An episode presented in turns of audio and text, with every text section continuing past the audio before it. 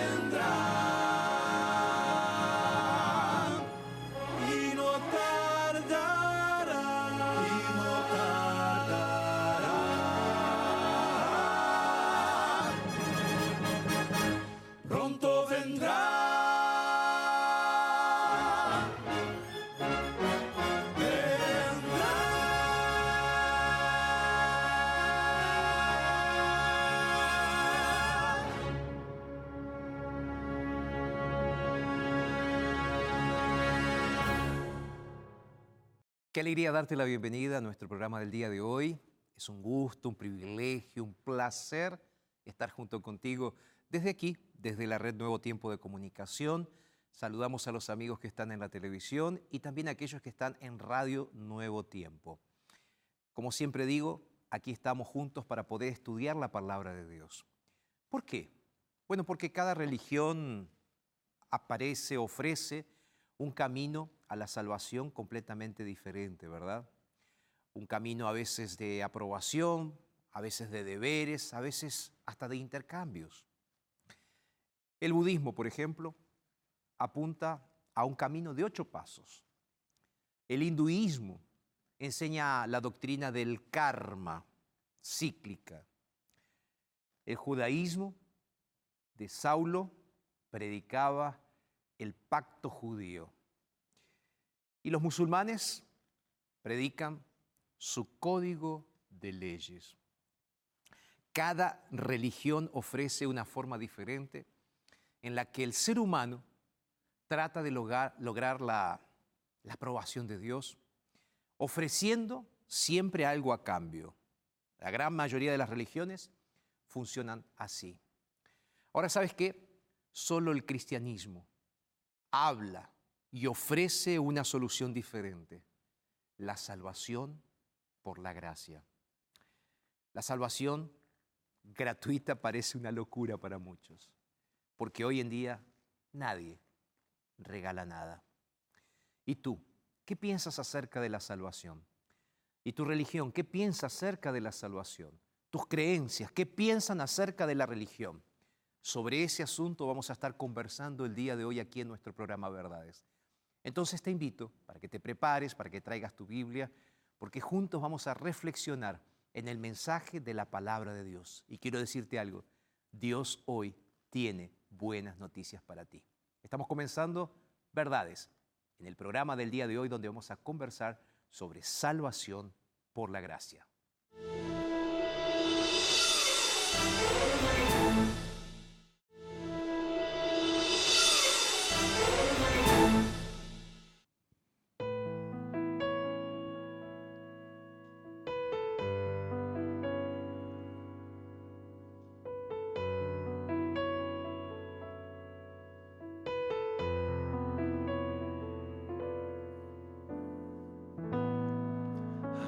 Los brazos otra vez, la vida vuelve a empezar.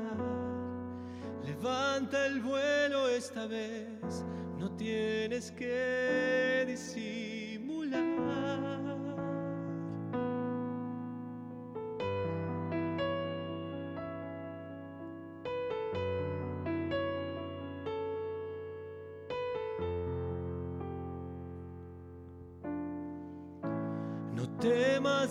Ya te perdoné, pues quiero verte sonreír. Hoy tienes que ponerte en pie, recuerda que yo estoy aquí.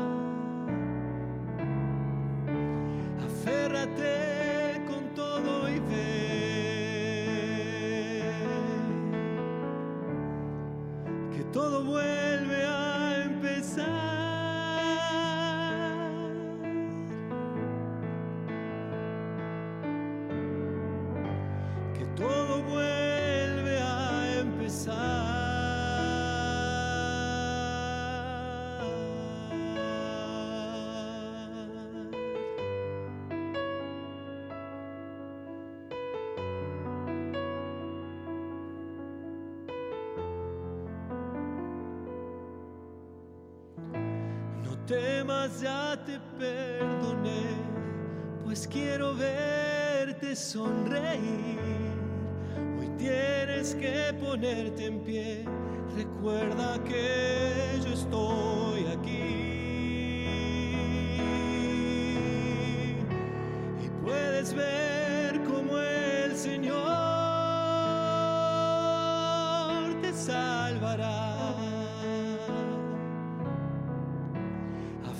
that day.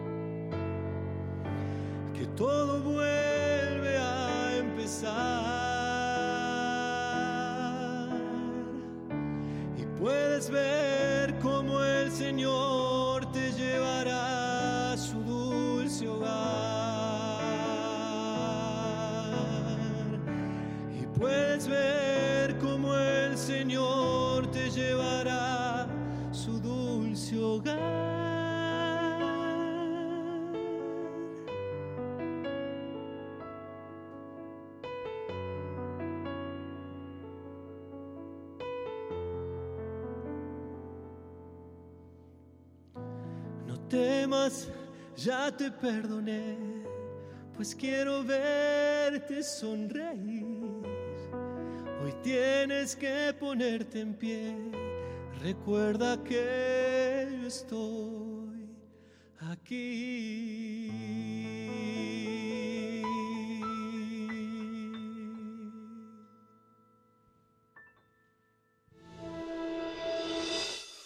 Desde que era una niña, mi madre era adventista, es adventista, pero mi padre no era adventista.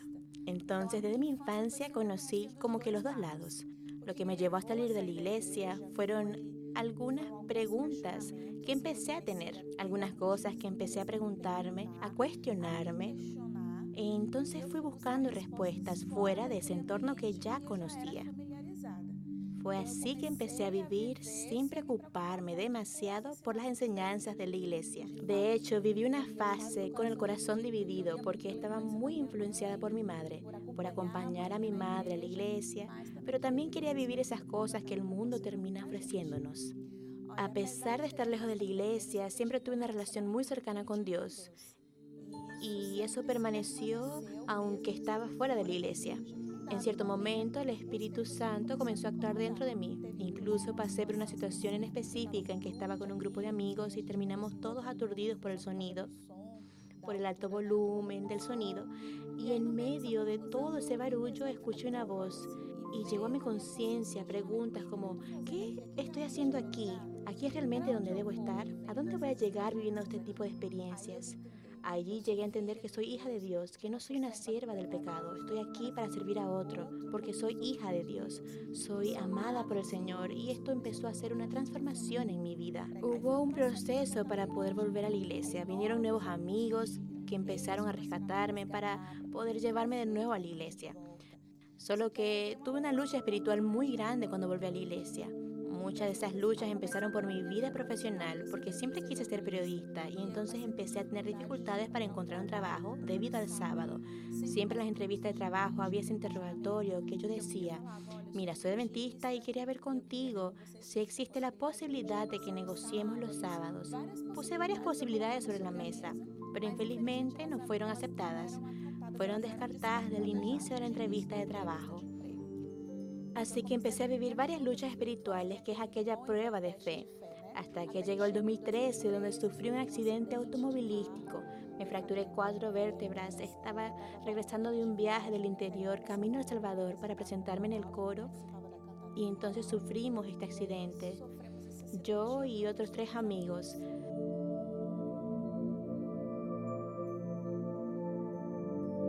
Me fracturé cuatro vértebras aquí en la región torácica e incluso tuve un riesgo de perder los movimientos de brazo y piernas. Pero en definitiva, el accidente demostró que Él es el proveedor, que hacemos planes, pero que el dueño de nuestra vida es el Señor. Antes del accidente, comía, bebía, me levantaba, me bañaba porque lo tenía que hacer. Hoy la comida tiene un sabor diferente para mí. Hoy como saboreando cada bocado, Doy gracias a Dios por el baño, cuando me muevo. Mi Dios, solo Él sabe la alegría que tengo cuando camino, cuando corro. Hoy, después del accidente, mis relaciones interpersonales han cambiado. Las personas tienen valor porque no sabemos. Puedo salir a hacer un reportaje, por ejemplo, y puedo sufrir otro accidente de carro o otra tragedia puede pasar. Y la vida se acaba. Entonces, como vi la muerte de cerca, empecé a dar valor a las pequeñas cosas, que en verdad no son pequeñas, son grandes. Somos nosotros que no valoramos esos detalles del día a día, que son grandes regalos de Dios.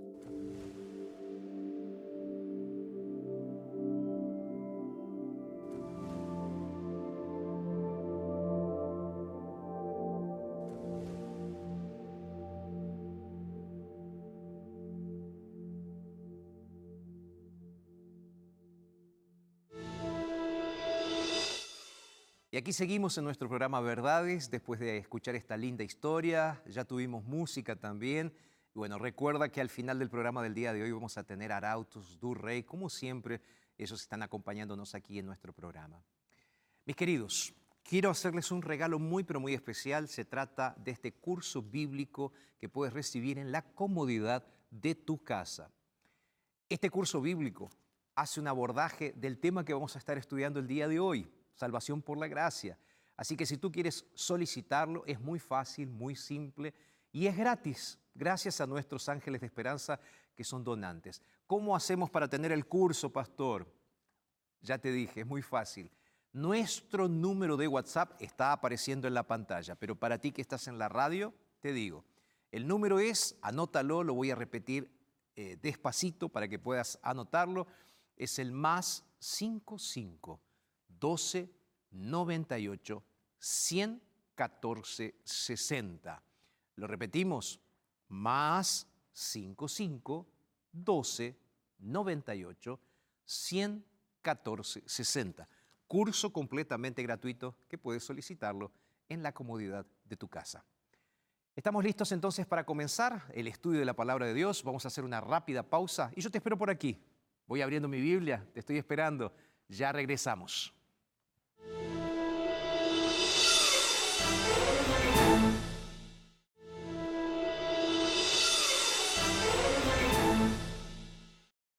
Bienvenido una vez más. Estamos listos para abrir la palabra de Dios. Efesios, el capítulo 2, verso 8. Si tienes ahí la Biblia, te invito para que la abras junto conmigo. Pero como siempre digo, antes de leer la palabra, necesitamos pedir la bendición de Dios a través de una oración. Así que ahí donde estás, vamos a orar. Padre, gracias por el privilegio que nos das de leer tu palabra, de profundizar en tu palabra. Necesitamos tu presencia, Señor, con nosotros. Oramos en el nombre de Jesús. Amén. Amén. El texto bíblico entonces es Efesios capítulo 2, verso 8. Dios nos dice lo siguiente en su palabra. Dice, porque por gracia sois salvos por medio de la fe.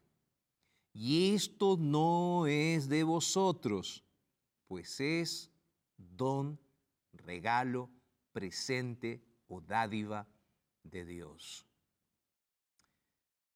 La Biblia habla de alguien que buscó la salvación por caminos equivocados y terminó encontrando el camino correcto. El nombre de este personaje de la Biblia es Saulo. ¿Sabes? Saulo nació en la ciudad de Tarso y él había sido educado en Jerusalén por los maestros más importantes de aquella época, los fariseos. ¿Sabes que Saulo dice acerca de sí mismo que él había sido circuncidado al octavo día según la creencia y la doctrina israelita? Y además de eso, él era un descendiente de la tribu de Benjamín. Según él, como él lo menciona, él era hebreos, hebreo de hebreos. Así se consideraba él. Alguien realmente que seguía la ley de los fariseos al pie de la letra. Y él llega a decir, en cuanto al celo, yo era perseguidor de la iglesia. En cuanto a la justicia, yo soy, o decía él, yo era irreprensible. En el libro de Filipenses él va contando su historia y están esas palabras registradas que acabo de recordar junto contigo. Saulo era así, un religioso con todas, y aquí lo voy a decir porque cabe la palabra, con todas las de la ley. Pero Saulo era un religioso a sus propios ojos, porque él pensaba que si guardaba la ley, la ley de Dios, él pensaba que si guardaba la ley de Dios, obtendría la salvación. O sea, Pablo era lo que podríamos decir hoy un legalista. Así se llama todo aquel que pone la ley como medio para alcanzar la salvación.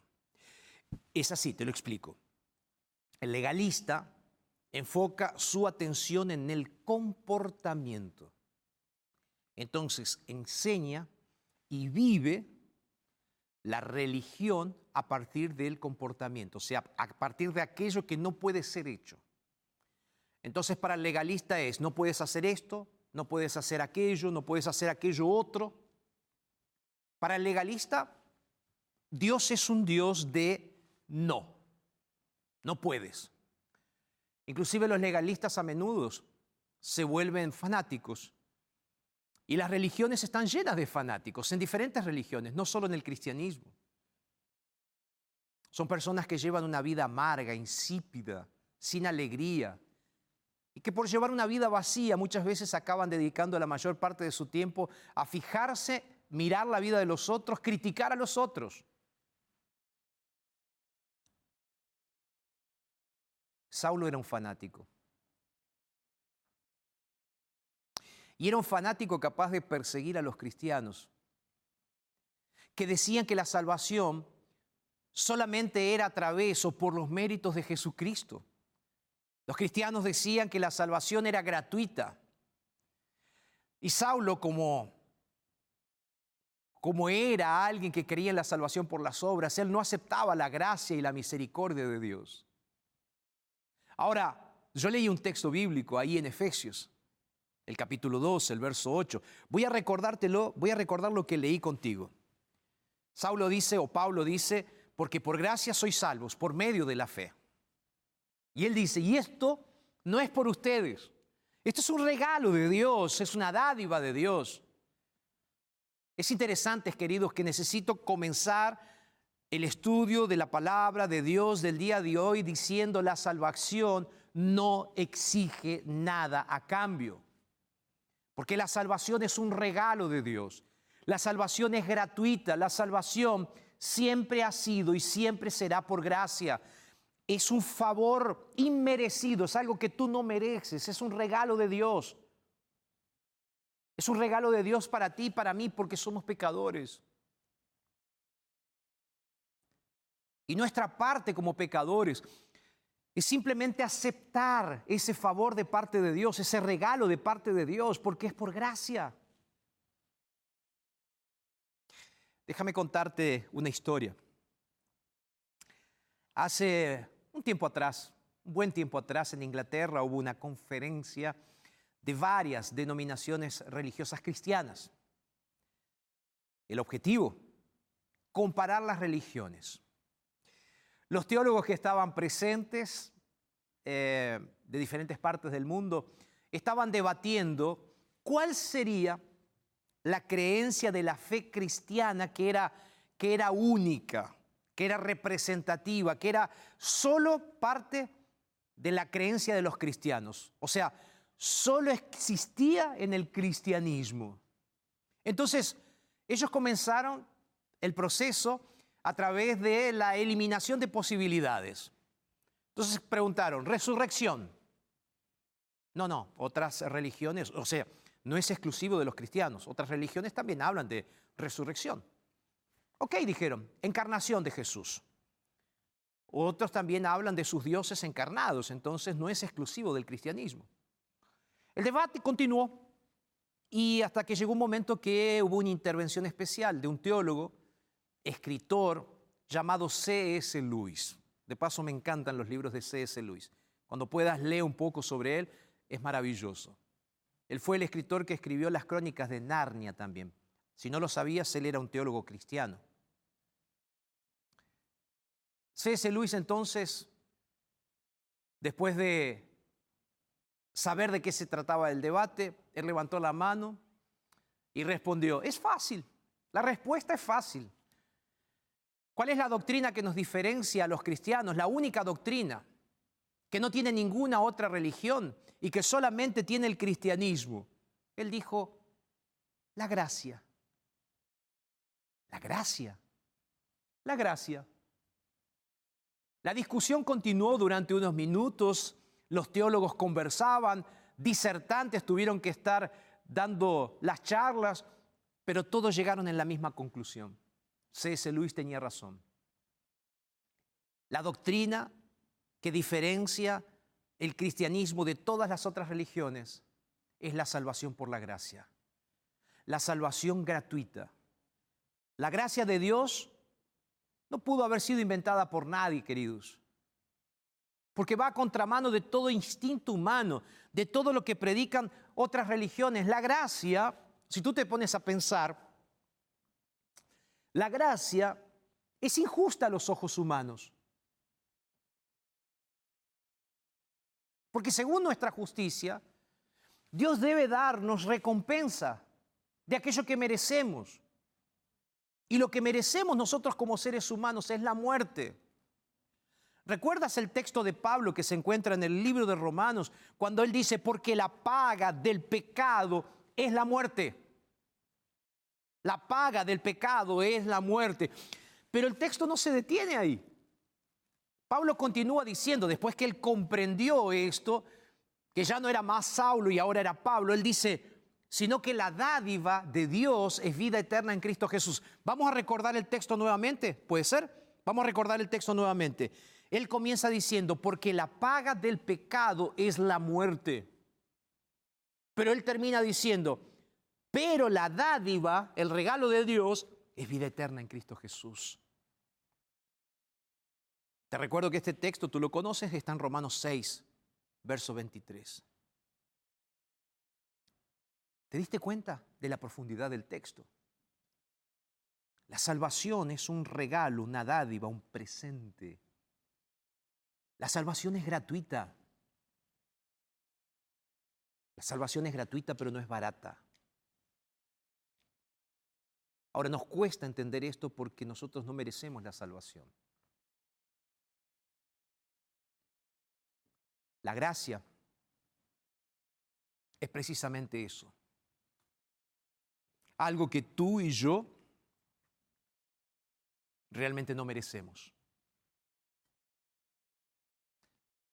Algo que es dado por Dios sin que lo pidamos,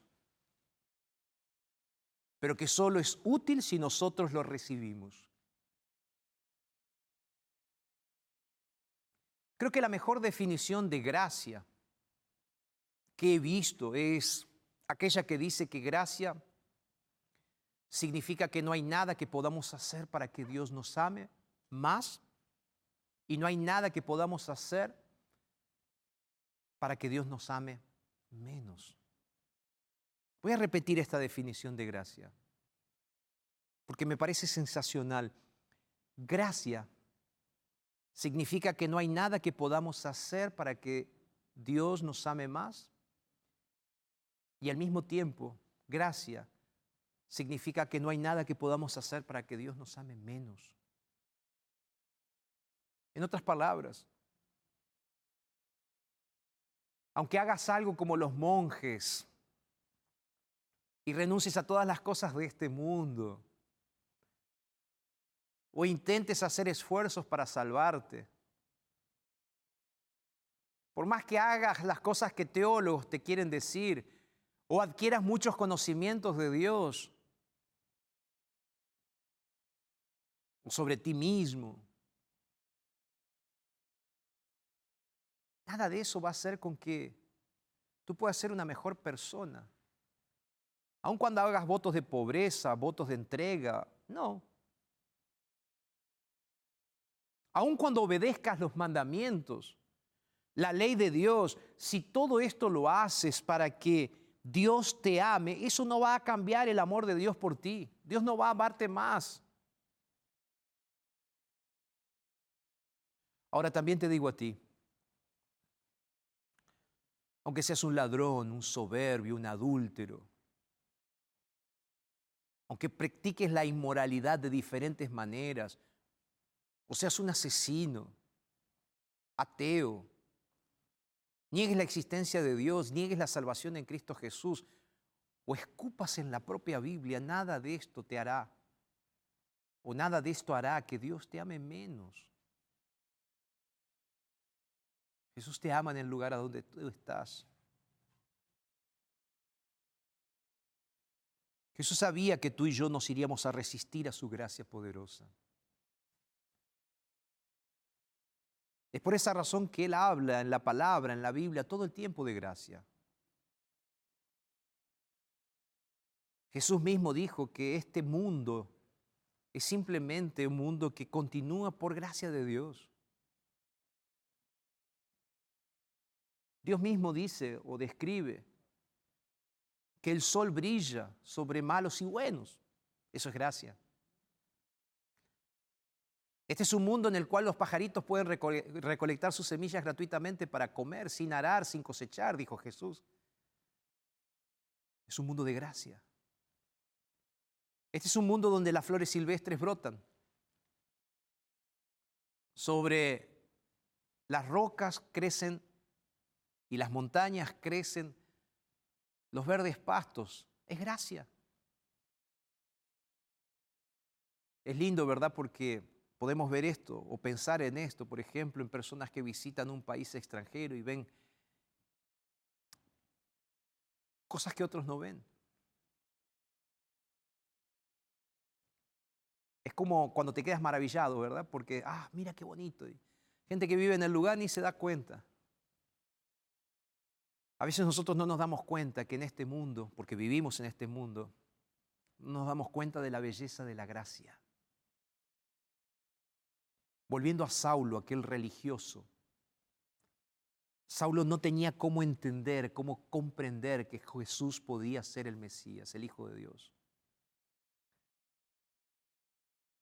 Para él era casi imposible entender que el Dios del universo podía comer con pecadores. Era casi imposible entender que Dios podía tener el poder o la actitud de perdonar a una ramera sorprendida en adulterio. Era casi completamente eh, eh, difícil, imposible para él entender que un Dios perfecto podría invitar a un pescador débil y analfabeto para ser su discípulo. Porque Saulo, que comprendía el Antiguo Testamento, que tenía el Antiguo Testamento como su Biblia, olvidó que el mismo Dios que coronó rey a un joven enclenque como David, que dio poderes a un tartamudo como Moisés para sacar al pueblo de Egipto y que escogió a Jacob, un mentiroso, para ser el padre de su pueblo en esta tierra, hoy Dios también elige pecadores. Ahora piensa como Saulo. Saulo llegó a odiar a Jesús y llegó a odiar a sus seguidores también. ¿Por qué? Porque Saulo pensaba que Jesús era un impostor. Pensaba que Jesús hablaba contra la ley de los judíos. Esa ley que él tanto defendía. Y por eso Saulo perseguía a Jesús y a los seguidores de Cristo. Tú tal vez estés pensando en este momento que Saulo era un hombre malo, que tenía un corazón malvado y lleno de odio. Te digo, ¿sabes qué? No. A veces puede ser que la forma en que hablamos deje la impresión de que, que somos duros. Pero lo más increíble es que Saulo estaba lleno de buenas intenciones. ¿Te diste cuenta del conflicto que estaba en la cabeza de Saulo? Él era un hombre sincero. Como tú puedes ser un hombre, una mujer sincera y me estás escuchando ahora. Él quería ir por el camino correcto. Inclusive él le pedía a Dios que lo guiara por el camino correcto. Pero él estaba equivocado. Saulo era fiel a su religión. Saulo era sincero en la práctica de su religiosidad, pero Saulo estaba sinceramente equivocado. Y esto es lo que le pasa hoy a muchísima gente. Muchas personas se esfuerzan mucho por estar comprometidas con su creencia, pero van por un camino equivocado y son capaces de hacer cosas terribles en el nombre de Dios como Saulo. Saulo pensó que perseguir a los cristianos, maltratarlos e inclusive matarlos era la voluntad de Dios para su vida. Él pensaba que los cristianos eran una amenaza para la palabra de Dios. Entonces Saulo pensó que para salvarse a sí mismo tenía que guardar la ley de Moisés y obedecer todas las tradiciones de los líderes religiosos y además de eso perseguir a los cristianos. Es interesante que Pablo había entendido que la tradición había aumentado las leyes, que la tradición había multiplicado las reglas. Dios había dicho solo diez, pero los fariseos dijeron cientos. Y esto entristeció la religión. Esto hizo que la religión sea seca de vida. Y Saulo aprendió que para agradar a Dios y recibir de Él la salvación y las bendiciones para la vida, Él tenía que hacer un intercambio, un trueque con Dios. Yo te doy, tú me das. Intercambios. Dar el diezmo, hacer promesas, guardar los mandamientos, guardar la ley, guardar el sábado. Esforzarse por agradar a Dios. Él simplemente se esforzaba. Saulo conocía muy bien la ley de Dios, pero no conocía al Dios de la ley, al autor de la ley. Saulo no veía a Dios como su padre. Saulo tenía una relación con Dios de contrato, no de amor. Él había aprendido a ver a Dios como un tirano, como un jefe, como alguien listo para castigar a los desobedientes. Entonces Saulo había aprendido desde pequeño que para salvarse tenía que obedecer las reglas y ser fiel a sus amos. Y Saulo era muy fiel a los maestros. De los fieles él era el más fiel. Es por esa razón que la historia bíblica nos cuenta que él fue y le pidió a sus líderes que le dieran un permiso, una carta especial para perseguir a los cristianos. Y entonces cuenta la historia que él estaba yendo a Damasco para perseguir a los cristianos. Damasco era una ciudad. ¿Por qué en Damasco? Porque allí en Damasco muchos cristianos habían huido para aquella ciudad, donde comenzaron a predicar y a ganar nuevos miembros, nuevos conversos. Y Saulo entonces se fue de viaje de persecución para perseguir a los cristianos. Pero todavía quería más. Lo que él más quería en la vida en realidad era servir a Dios. Saulo en el fondo de su corazón, él pensaba así, estoy entregando mi vida a Dios. Estoy trabajando para Dios, estoy haciendo lo que Dios quiere. Pero aún no había llegado el momento de su gran decisión. Dios que conoce el corazón, Dios que conocía el corazón de Saulo, que conoce tu corazón, que conoce mi corazón, que conoce nuestra sinceridad, Dios nos busca. Y cuando Dios busca, Dios encuentra. Dios en su amor y Dios en su misericordia mostró cuán equivocado estaba Saulo en relación con la creencia y el pensamiento del carácter de Dios. Entonces Dios usó el mejor medio que tiene para revelarse al ser humano, Jesús. El mismo Saulo fue conmovido con aquel encuentro. Tanto así que él después contó cómo fue aquel encuentro. Esta historia está registrada en el libro de los Hechos. Él dice allí, en el libro de los Hechos, que fue más o menos al mediodía, que mientras él estaba caminando, vio una luz muy brillante, brillante como el sol. Y de repente él se cayó de su caballo. Él escuchó una voz que le hablaba y en idioma hebreo le dice, Saulo, Saulo, ¿por qué me persigues? Saulo entonces pregunta, ¿quién eres, Señor? A lo que aquella voz respondió, yo soy Jesús a quien tú persigues. Saulo estaba seguro que la resurrección de Jesús era una mentira. Pero de repente, en ese momento, Jesús se le aparece en el camino a Damasco y le declara a Saulo, le dice, tú me estás persiguiendo a mí, tú estás persiguiendo a mis seguidores. Saulo entonces, me imagino que con miedo pensó que Jesús iba a terminar con su vida en ese momento, pero en cambio Jesús le dice, levántate, ponte en pie, ponte en pie, porque me es necesario colocarte como testigo para otras personas, como un ministro. Interesante, en cuanto Saulo pensaba que iba a ser destruido, ahora Jesús le da una oportunidad. Gracia. Saulo está sorprendido,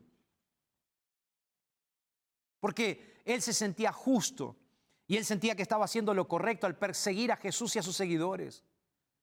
Ahora Jesús se encuentra con él y le dice, no, mi querido, yo te voy a hacer ahora un mensajero, un ministro, un testigo. Mi gracia va a transformarte.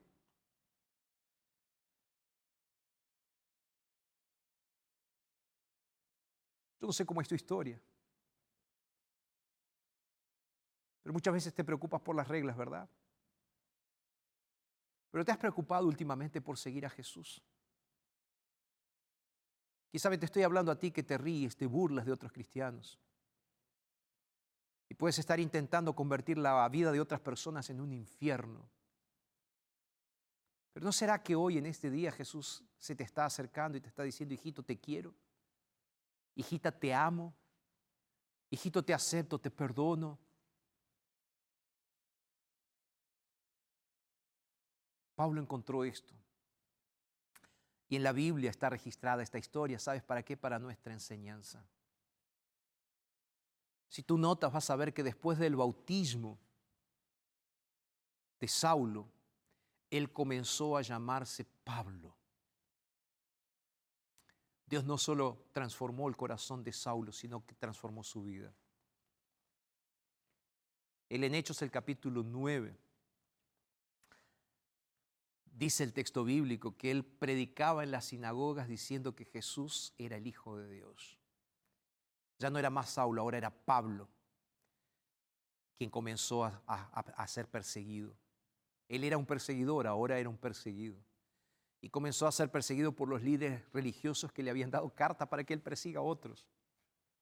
Los líderes estaban confundidos también porque Pablo o Saulo había cambiado de bando y ahora se hacía llamar Pablo. Un cambio radical de actitud, un cambio que fue parte o que fue gracias al encuentro que Saulo tuvo. Algunos cristianos pensaron que él se estaba infiltrando y que sería nada más y nada menos que un espía. Entonces Pablo comienza a meditar en las palabras de Jesús, en la vida de Jesús, en el amor de Jesús.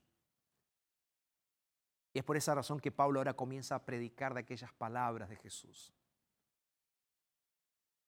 A Pablo le contaron que Jesús había dicho, si tú me amas, entonces vas a guardar mis mandamientos.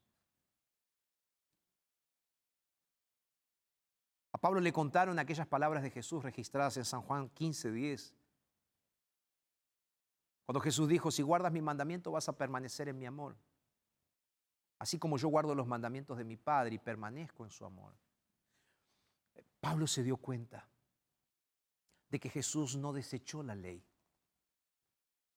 pero al mismo tiempo no dice en absoluto que la ley es la cuerda de salvataje, no.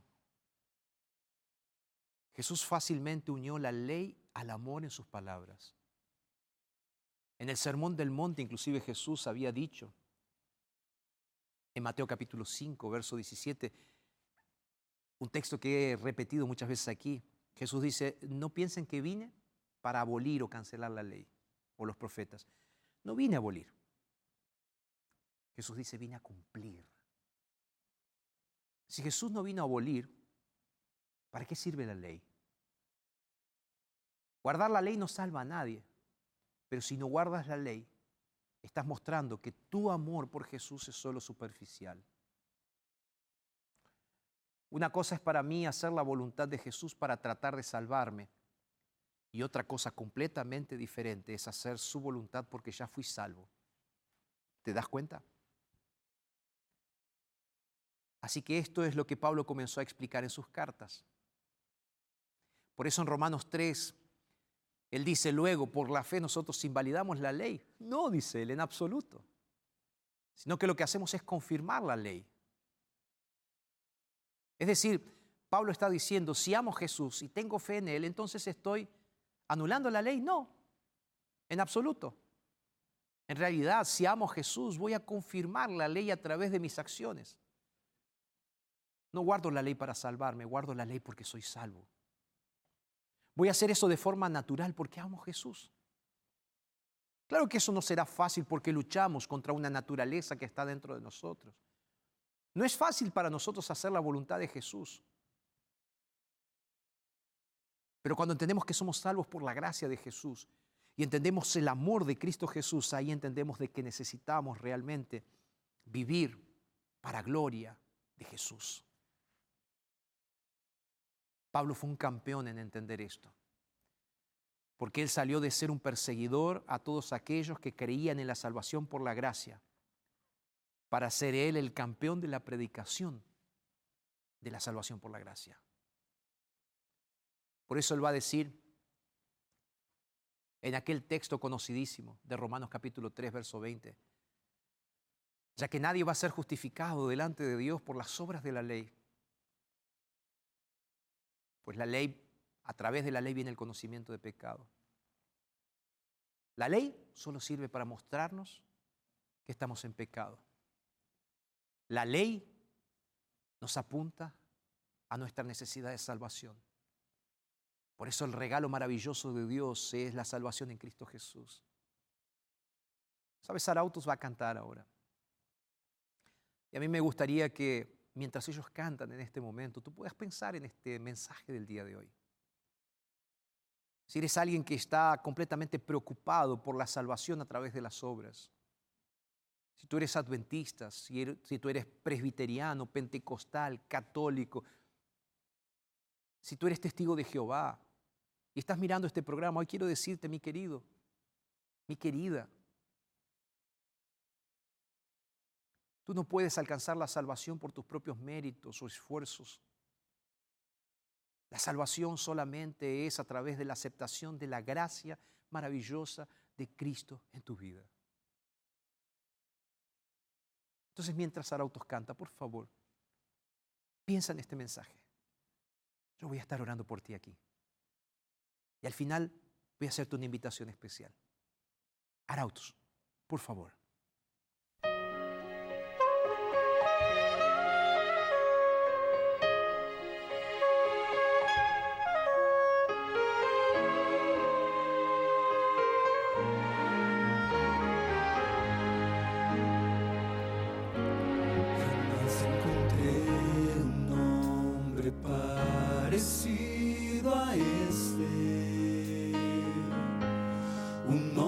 Inspira devoción y el más puro amor. Un nombre que Dios nos envió como un regalo y nos recusamos a aceptarlo como Señor. Ese nombre nos quiere preciso pedir, pedir. Ese nombre nos quiere salvar y nos va a redimir. A través de ese nombre de luz recibimos virtud de la cruz. Ese nombre bendito es Cristo Jesús.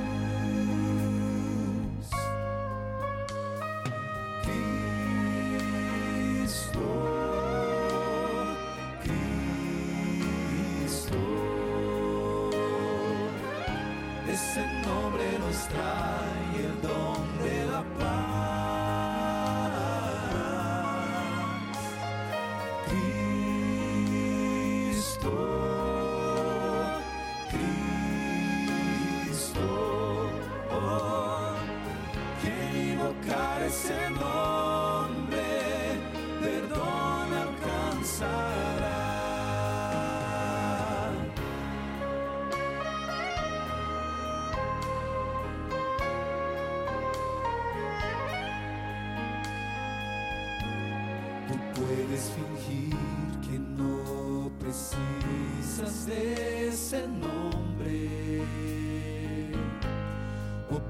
salir y no querer de ese nombre escuchar. Nunca conseguirás hacer que te abandone. Estés a donde tú estés su amor te va a encontrar. Ese nombre te va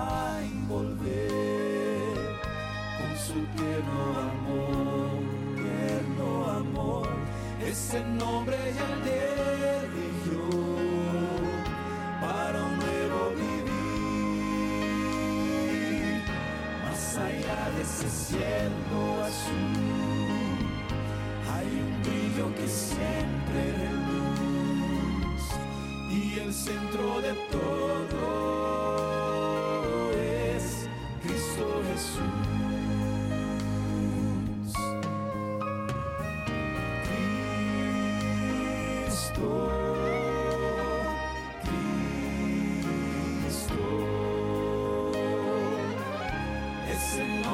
nos trae el don de la paz.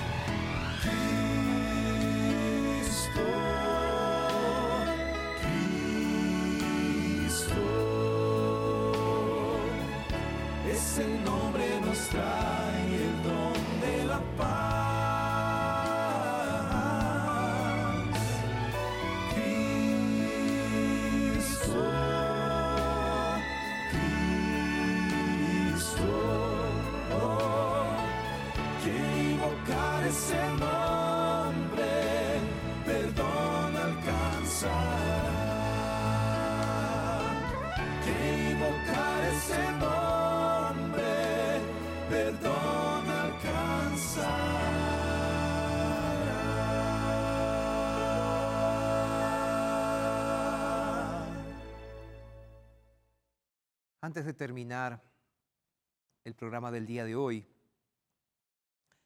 me gustaría que pienses por ti mismo. ¿Crees que Dios realmente abolió su ley? La respuesta está más que probada, ¿verdad? No. Notaste que en el programa del día de hoy fui hablando sobre la ley y la gracia. En varios otros programas he citado varias veces los mandamientos de Dios. Todos los mandamientos de Dios, inclusive el cuarto mandamiento. Toda la ley fue escrita con el dedo de Dios. Ah, ¿no te acuerdas cuál es el cuarto mandamiento? Aquel que está en Éxodo 20, verso 8 al 11. Dice, acuérdate del sábado para santificarlo. ¿Sabes? Todos estos mandamientos fueron escritos por Dios para mostrarnos un camino. No para mostrarnos el camino de la salvación por las obras, sino para mostrarnos que la salvación es por gracia. Tuviste hoy que la ley de Dios no fue abolida, sino que la ley de Dios es quien nos muestra nuestro pecado para mostrarnos que necesitamos de un Salvador. La pregunta es, ¿estás aceptando el regalo maravilloso de la gracia de Jesús en tu vida? ¿Estás aceptando el regalo de la salvación en Cristo Jesús en tu vida? ¿O estás buscando la salvación por tus propios esfuerzos y méritos? No es meritocracia, es gracia. No hay nada que puedas hacer para que Dios te ame más. Tampoco hay nada que puedas hacer para que Dios te ame menos. Dios te ama tanto que envió a Jesús para salvarte.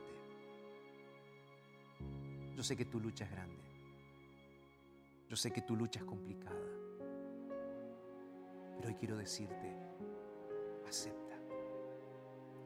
Hoy puede ser tu encuentro esa luz divina, con ese Jesús maravilloso que te dice, hijito, ¿por qué? Déjame actuar en tu vida. ¿Le permites? ¿Puedo orar? Quiero orar por ti. Señor, gracias por la experiencia de Saúl y ayúdanos a vivir en esa transformación constante. Gracias por tu regalo maravilloso. Oramos en Jesús. Amén. Que Dios te bendiga. Que Dios te bendiga enormemente. Y recuerda, lo dijo Jesús en su palabra, entonces es verdad. Un abrazo y hasta la próxima.